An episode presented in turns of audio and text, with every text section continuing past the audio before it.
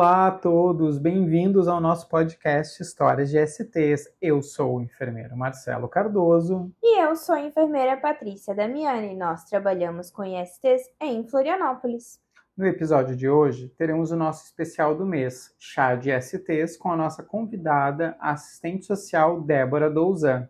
Iremos fazer uma conversa sobre aconselhamento nos atendimentos de testagem para IST e no diagnóstico de HIV.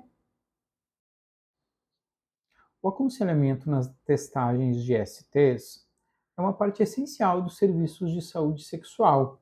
Esse tipo de aconselhamento é oferecido para ajudar as pessoas a entenderem os diferentes tipos de STs, os métodos de prevenção e a importância da testagem regular.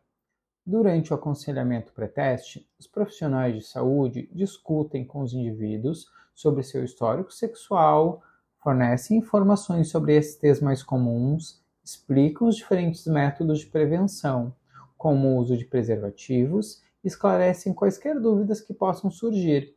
Além disso, também é feita uma avaliação de risco, considerando fatores como o número de parceiros sexuais, práticas sexuais desprotegidas e o uso de drogas, entre outros. Durante o aconselhamento pós-teste, os resultados dos testes de ST são discutidos e explicados de forma confidencial e sensível ao paciente. Caso o resultado seja positivo para alguma IST, são fornecidas informações sobre o tratamento adequado, o gerenciamento da condição e a notificação dos parceiros sexuais. Também são oferecidos apoio emocional e encaminhamentos para outros serviços se for necessário. O aconselhamento nessas situações também visa reduzir o estigma associado às ISTs, fornecendo assim apoio e garantindo que as pessoas se sintam confortáveis e seguras ao discutir sua saúde sexual. O aconselhamento adequado ajuda os indivíduos a tomarem decisões informadas sobre sua saúde, a adotarem práticas de prevenção e a buscar tratamento e suporte quando for necessário.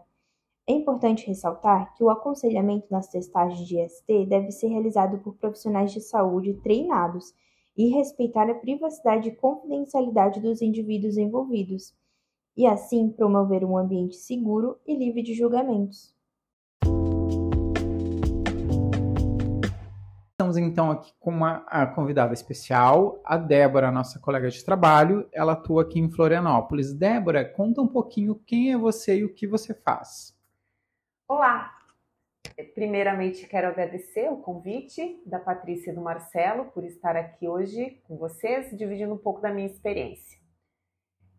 Então, eu sou a Débora, eu me formei na UFSC em serviço social há um tempinho atrás, em 1993, saindo da UFSC, enfim, me formando, fui trabalhar num hospital, que é o Hospital de Caridade, aqui em Florianópolis, na área, claro, né, do serviço social. De lá, em 96, eu fiz um concurso público para o município e desde então estou trabalhando no SUS aqui em Florianópolis. Débora, tenho uma pergunta para você já inicial, assim. Uh, você já começou a trabalhar na prefeitura com a questão do HIV Sim. Quando eu iniciei na prefeitura, o, no concurso que me chamaram, foi por uma implantação de um serviço, que era o antigo COAS, o Centro de Orientação e Apoio Sorológico, que havia na época uma procura, né, pelas questões de testagens e o Ministério vinha com essa possibilidade mesmo de ter um serviço de fácil acesso, onde as pessoas poderiam procurar um serviço com profissionais capacitados para atuarem no aconselhamento e também na realização de testes é, para HIV e sífilis. Na época, os testes eram feitos laboratorialmente, não tínhamos os testes rápidos que hoje temos.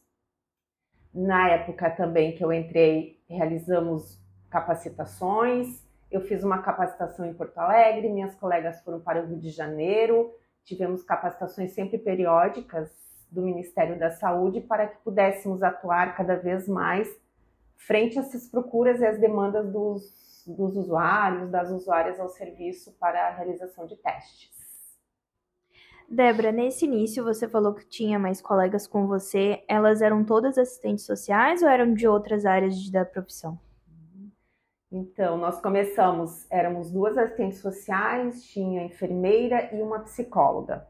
Era uma equipe multiprofissional que atuava uh, no atendimento nesse serviço. Os testes eram realizados pelo Laboratório Municipal de Florianópolis e nós ali realizávamos todo uma, um atendimento através do aconselhamento pré e pós-teste. Também realizávamos um aconselhamento coletivo, também capacitações para outros profissionais, porque em 2003 foi feito um projeto junto ao Ministério da Saúde, onde o nosso CTA passa a ser um CTA formador para o Ministério da Saúde, então também começamos a fazer capacitações para profissionais de outros municípios e também para a rede de Florianópolis. Só para acho que entender um pouco, Débora, e me corrige se eu estiver errado. Antigamente existia um modelo aonde era centralizado certos serviços de saúde, aonde a população buscava a questão da testagem eram feitos diagnósticos e dado seguimento ao tratamento desses pacientes que acabam, acabavam tendo um diagnóstico de HIV, por exemplo. Uh, aconteceram transformações nos municípios e tudo mais, e a, isso acabou se descentralizando. Os serviços ainda existem como serviços de referência, porém as unidades de saúde, os famosos postinhos, né, que a população fala e tudo mais, mas unidade de saúde, hoje em dia eles são habilitados a todos a fazerem diagnóstico, testagem e dar seguimento ao tratamento. É isso? Isso, isso mesmo. Eu só quero abrir um parênteses aqui, porque eu iniciei falando em COAS e depois eu volto e falo em CTA. É porque houve uma mudança aí nesse nome, tá? Mas é, a proposta continuava sendo a mesma de prestar o aconselhamento e testagens. Sim, houve esse movimento de descentralização não só no município de Florianópolis, mas no estado, no país todo, para que outras unidades também passassem a fazer, é, disponibilizar né, a questão da testagem para HIV, para sífilis e hepatites virais, possibilitando, possibilitando assim um melhor acesso para que as pessoas pudessem procurar um serviço muitas vezes mais próximo da sua residência para realizar os exames. E nessa época já eram usados os testes rápidos, né? Ali no começo tu falou que eles realizavam os exames, eram laboratoriais. Nessa época já foi implementada essa descentralização com os testes rápidos, ou não? Não, não. Na época foi descentralizado o serviço, né, o aconselhamento e testagem, mas ainda através de exames laboratoriais. Os testes rápidos, cara, assim, eu não vou me lembrar o ano que começou, tá? Mas quando houve a descentralização, ainda não tínhamos os testes rápidos. E esses exames laboratoriais, pelo que a gente tem de informações, e até a minha faixa etária conhece muito bem isso, eles demoravam mais do que 7 a 10 dias para ter esse resultado laboratorial do HIV. É isso, né, Débora? Sim, demoravam muitas vezes até 20, 30 dias para que a gente pudesse recebê-los novamente. Eles eram as coletas de sangue, né? No caso do CTA, elas eram feitas no próprio serviço, então ali mesmo os técnicos coletavam o material e encaminhavam para o laboratório municipal. E depois esses resultados voltavam para, para o serviço. O, o, serviço fazia uma busca ativa dos positivos ou os pacientes deveriam retornar lá para retirar esse resultado? Não, não fazíamos busca ativa nem para os positivos, nem para os resultados negativos. Esse atendimento pós-teste, ele já ficava agendado no, no momento do pré-teste, então já agendávamos dia, o horário, disponibilizávamos o nosso telefone, porque as pessoas podiam estar ligando antes para saber se esse resultado já estava disponível, porque às vezes, como eu falei, eles chegavam antes, né, do tempo que a gente deixava marcado. Aí as pessoas ligavam, se identificavam através de uma senha que elas recebiam e, e aí a gente via ali se estava pronto ou não e eles tinham a possibilidade de vir antes buscar os resultados. Débora, eu tenho uma pergunta para te fazer em relação aos diagnósticos. Como eram esses diagnósticos lá por no, pela, pelos anos 90, 2000? uh, diferente do que é agora, em relação a, a, toda a tecnologia, toda a informação que as pessoas têm, e acredito que até a, a faixa etária que também é dado diagnósticos é diferente do que era feito lá atrás com você. Me conta um pouco disso. Sim, vamos começar pelo finalzinho da tua pergunta, então. A faixa etária é diferente. Lá nós atendimos uma faixa etária entre 25, 30 anos, 45. É, hoje não, né? Hoje a gente tem uma faixa etária que procura o serviço mais jovem, 16, 18 anos. Já vem a busca do, da testagem, e isso é muito legal porque é, cada vez mais a informação está aí, está difundida, as pessoas buscam se informar, elas já vêm hoje com muita informação, com muitas, muitas questões já vem para tirar dúvidas, né? Não é algo que é, não se fala tanto, está se falando muito, isso é muito legal, porque também nos ajuda aqui, enquanto profissionais, a estar trabalhando, a estar discutindo, refletindo sobre mudança de comportamento, sobre riscos e vulnerabilidades na hora de um pré-teste ou de um pós-teste mesmo, e até já trazendo com essas pessoas a questão do tratamento e articulando aí de que, da melhor forma possível para caminharmos juntos. Em relação a, aos resultados, é, é diferente sim, porque antes é diferente no sentido de encaminhamentos, tá? Porque antes, assim, nós demorávamos para ter esse resultado chegando no, no, serviço e também a questão de agendamento de consulta médica. Também tínhamos algumas dificuldades de agendamento, às vezes demorava, não era tão rápido quanto é hoje. Hoje o acesso ao tratamento ele ficou mais rápido. Né? Então, temos os serviços que são os CTRRs, que são Centro de Testagem e Resposta Rápida, tanto para diagnóstico, mas também para o tratamento. Então, essa mudança aconteceu e eu fico muito feliz que isso tenha acontecido. Em relação a informar um resultado positivo para uma pessoa que busca o serviço, na minha opinião, ainda é muito delicado ainda requer muita sensibilidade do profissional que está ali entregando esse resultado, que está informando esse resultado para aquela pessoa. Porque eu penso que a gente tem que enxergar para além de quem está na nossa frente. Porque nenhuma pessoa acorda de manhã cedo e, ah, eu não tenho nada o que fazer, hoje vou lá fazer meu teste de HIV. Muitas vezes ela já vem pensando nisso há muito tempo e muitas vezes ela desistiu de fazer isso por muitas vezes. Muitas vezes chega na unidade e acaba desistindo de fazer seu teste. Algumas vezes acaba fazendo a testagem, vai embora porque não quer saber do resultado. Não é porque não queira saber do resultado, mas é porque talvez não se sinta preparada para aquilo naquele momento.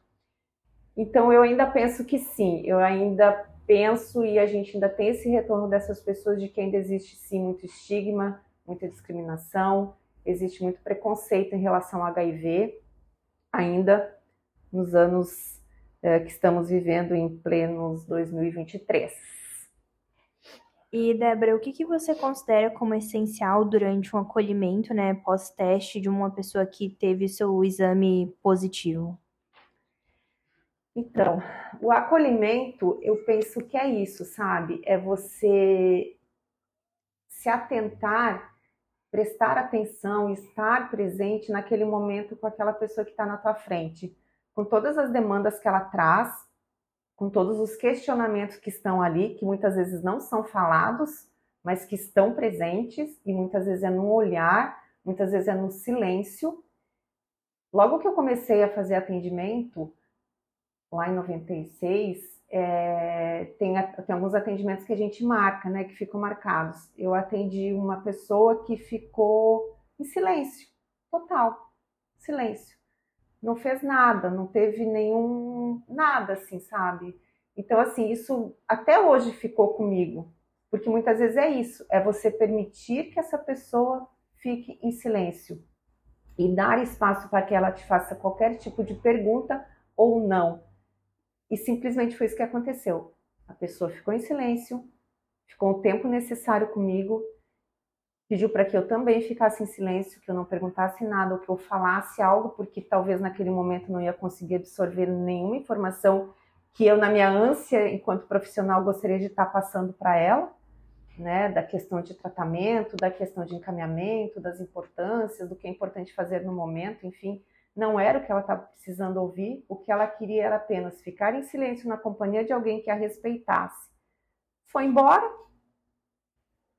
e depois de um tempo voltou. E aí sim, voltou perguntando, voltou querendo saber, voltando a saber como fazer o tratamento. E depois de um tempo ainda tive notícias dessa pessoa e sei que, que está bem. Então pense que é isso, é sentir que cada atendimento é único e estar presente em cada atendimento, no tempo que for necessário, para aquela pessoa, não para mim enquanto profissional, mas para aquela pessoa que veio buscar um atendimento uh, com qualidade, um atendimento adequado, um atendimento que tenha respeito e olhar para aquilo que está ali acontecendo. É, eu acho extremamente importante essa fala, Débora, porque a gente percebe, né, que hoje a ciência diz não, né, diagnosticou, tem que iniciar o tratamento no mesmo dia, se possível. E a gente tenta de tudo para que isso, né, seja acessível ao paciente, mas a gente também tem esse lado, né, que é extremamente importante, é saber se o paciente está preparado para isso, né? Não adianta ele iniciar o tratamento hoje e abandonar amanhã. Então, acho muito importante tu entender o teu paciente, né? Tu tornar esse atendimento especializado para ele. Então, como essa parte do acolhimento, né, faz muita diferença nesse atendimento realmente no momento do diagnóstico. Sim, e é importante muitas vezes a gente tentar começar isso antes, no pré-teste, sabe? Quando essa pessoa chega para fazer o teste dela. Porque se ali você conseguir, por, por o mínimo de tempo que você tem com ela, mas conseguir ali ter um vínculo, sabe? Conseguir olhar para ela, se colocar ali com ela, para caminhar com ela. Porque a gente não tem resposta para tudo, a gente não vai resolver tudo, a gente não sabe como as coisas vão acontecer. Mas se tu te colocares, olha, eu tô contigo. E se você precisar, a gente vai junto, até onde der para eu ir com você, a gente vai. E se isso já fica meio que falado, sabe, num pré-teste, e você ali já começar a pensar nas possibilidades de resultado, já conversar com ela sobre a questão do tratamento, que é importante, que dá certo, que as pessoas estão vivendo hoje, conseguem é, ter uma carga viral já logo indetectável, sabe? Isso vai facilitar, talvez, um pós-teste. Facilitar no sentido de que essa conversa volte depois, para que você consiga com ela e para que ela perceba mesmo que você está ali para ajudá-la, para auxiliar, para encaminhar, enfim. E eu acredito que isso facilita a questão da adesão também. E esse vínculo é muito importante, né? É, alguns casos que também já aconteceram comigo, uhum. do paciente iniciar o tratamento, dizer que tá tudo certo, estava ciente do, do, do, estado ali, mas sumir. Depois de alguns meses, ele volta do nada no serviço, procurando a gente para reiniciar, sabendo que a gente é a referência, né? Então, a gente é o vínculo ali que foi criado no momento do diagnóstico. Então, isso é importante até para longo prazo, se algum momento ele precisar sentir essa dificuldade, ele ter essa noção que a gente vai estar ali naquele serviço e vai estar à disposição para estar tá auxiliando ele. É, e a gente percebe que mesmo uh, com todo o sistema que descentralizou os serviços e tudo mais, eles ainda procuram como referência certos serviços de saúde, como é o caso aqui do CTRR, hoje é CTRR, Centro de Rápido de, de Testagem, é isso, Patrícia? É Centro de Testagem e Resposta isso, Rápida. Isso, que é, é o antigo CTA, então as nomenclaturas acabam mudando, mas o, acaba ficando o prédio como referência. Esses pacientes acabam vindo aqui para querer fazer a testagem ou querer voltar a tratar um, um HIV que interrompeu o tratamento e tudo mais. Então isso é, é bem importante, essas referências que ficam, né? Sim, muito importante e a gente percebe isso no dia a dia mesmo, né? que essas pessoas voltam ao serviço e às vezes voltam por outras questões também, buscando informações por outras questões não somente relacionadas ao seu diagnóstico, aos seus resultados, trazem outras pessoas para fazerem também o seu teste aqui conosco, nos referenciam para outras pessoas também Isso é muito legal, porque a gente vai percebendo que está caminhando num, num, fazendo um caminho legal aí, né? Junto a essas pessoas que procuram um atendimento num serviço público e que eu, eu aqui posso dizer que é um serviço de qualidade. É, a gente, a gente em Florianópolis, só para que as pessoas entendam, a gente tem quatro centros de testagens aqui e eles ficam em zonas diferentes, tipo norte, sul, centro e no continente, antes de passar a ponte para dentro de Florianópolis. E uma coisa que o Felipe fala, o Felipe Perini, que até participou do primeiro episódio, é que o do centro é uma coisa histórica, né? Que uh, tá, tá, tá desenhado, assim, que é essa procura em relação a vir fazer o teste de HIV aqui e buscar o tratamento desde muito tempo atrás, né? Uhum. Então, isso é importante. Sim, quando eu comecei na prefeitura de Florianópolis, antes de atuar no COAS, CTA, CTR hoje, é, eu fiquei aqui fazendo um estágio. Aqui nessa policlínica funcionava um antigo ambulatório de DST AIDS. Então, aqui eram feitos diagnósticos e o tratamento também. E era uma equipe multiprofissional que atendia aqui, no segundo andar. Então, era referência mesmo, porque naquela época não tínhamos serviços descentralizados no município. Então, era aqui mesmo era referência. Então, essa referência ainda vem até os dias de hoje. A gente vê que as pessoas ainda buscam aqui os atendimentos, tanto para diagnóstico e também para tratamento de algumas ISTs porque na época isso acontecia lá em 1996. E eu só quero falar mais uma coisa, se vocês me permitem, que hoje a gente tem que sempre estar lembrando da mandala da prevenção.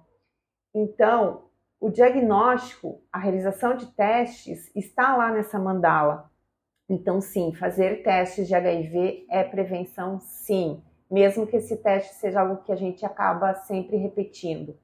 Então, se hoje alguém lhe procurar no serviço de saúde para fazer teste de HIV, mesmo que ela tenha feito esse teste há seis meses atrás, há três meses atrás, há um ano atrás, sim, é fazer prevenção. Fazer testagem é fazer prevenção e é muito importante, porque você consegue aí muitas vezes ter um diagnóstico tanto negativo ou positivo, falar de prevenção, de vulnerabilidades, de risco, de mudanças de comportamento. Então, sim, fazer testes é fazer prevenção. É uma coisa que acho que nós não falamos ainda uh, nos primeiros episódios, como esse, a questão que a Débora trouxe da, da mandala de prevenção combinada, né? E a mandala da prevenção combinada são alguns itens que a gente tenta apresentar para esse usuário não só como um item existente para prevenção de, de ISTs, tá? Uma outra coisa que a gente hoje em dia fala ISTs e não DSTs, infecções sexualmente transmissíveis e não uma doença sexualmente transmissível. E dentro da mandala da prevenção, a gente não tem só os testes rápidos, a gente tem a questão do preservativo, a questão do lubrificante, o preservativo feminino, que agora mudou de nome, que não é usado feminino, é o preservativo preservativo interno e externo. Isso, tá? Uh, a questão das vacinas. Então, é uma série de coisas que compõem a mandala da prevenção. Além, claro, da PEP, né? Da PrEP, das testagens, é, se gestantes, por exemplo, fazer um bom acompanhamento pré-natal para evitar a transmissão vertical. Então, são vários itens né, que a gente tem de opções para esses pacientes, que a ideia é ele estar combinando um ah, com outro tipo. Então, usar PrEP, usar preservativo, é uma forma daí de duplicamente, né, tá tentando combater as transmissões de STs. Tem a questão ali da, do compartilhamento de seringas também, né? A, qual é o nome, Débora, que a gente falava? Redução de danos. Redução de danos também entra na, na mandala da prevenção. Então, são, são ferramentas que a gente está disponibilizando aí para esse usuário e a gente tem no sistema de saúde para estar tá ofertando não só uma, duas, mas uma série de coisas para tentar prevenir a questão das ISTs, né? Isso. Então, fala, Patrícia.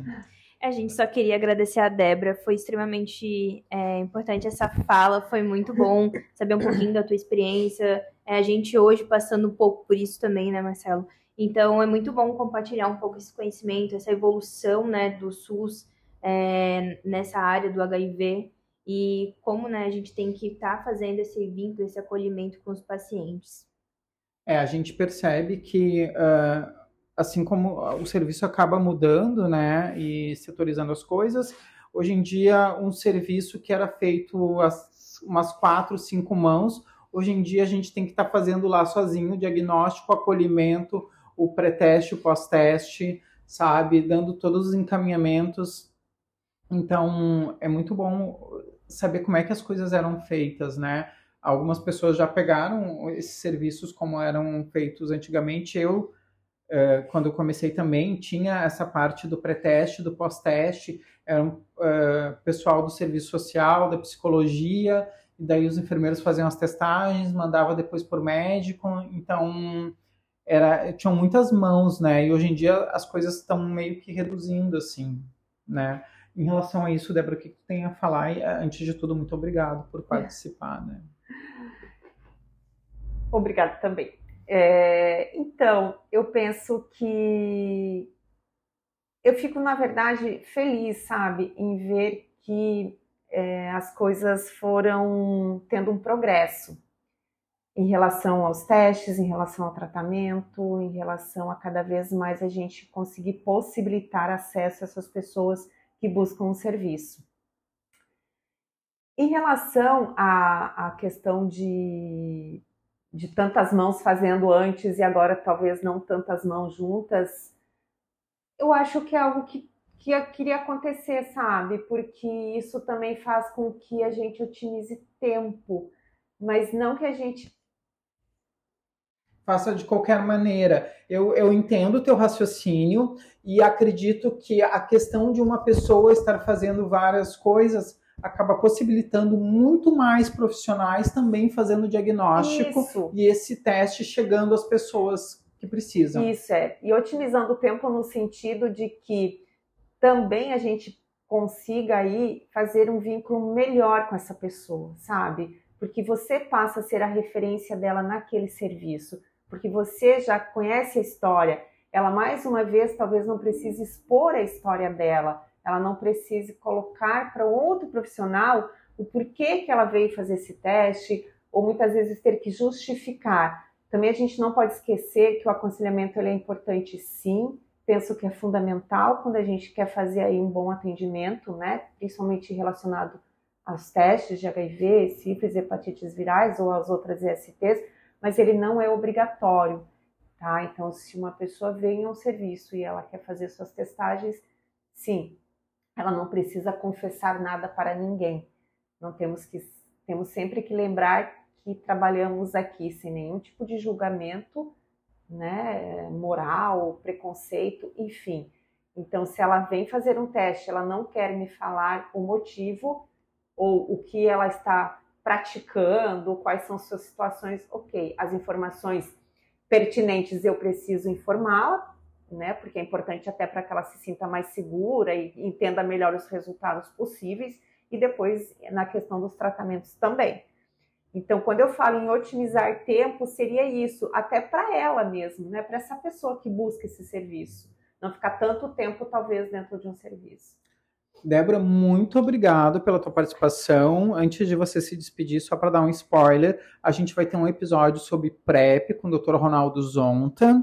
E a Débora, hoje em dia, ela faz parte disso também. Ela vai estar tá nesse próximo episódio, ela vai estar tá compartilhando conosco o que atualmente a Débora faz aqui em Florianópolis. Eu sei que ela está envolvida com a PrEP e tem outras coisinhas mais aí, outros projetos que ela faz parte. Débora, muito obrigado.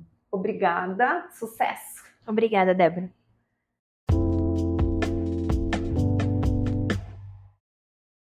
Pessoal, o episódio de hoje encerra por aqui. Agradecemos a todos os ouvintes. Lembrando que na próxima semana teremos um novo episódio.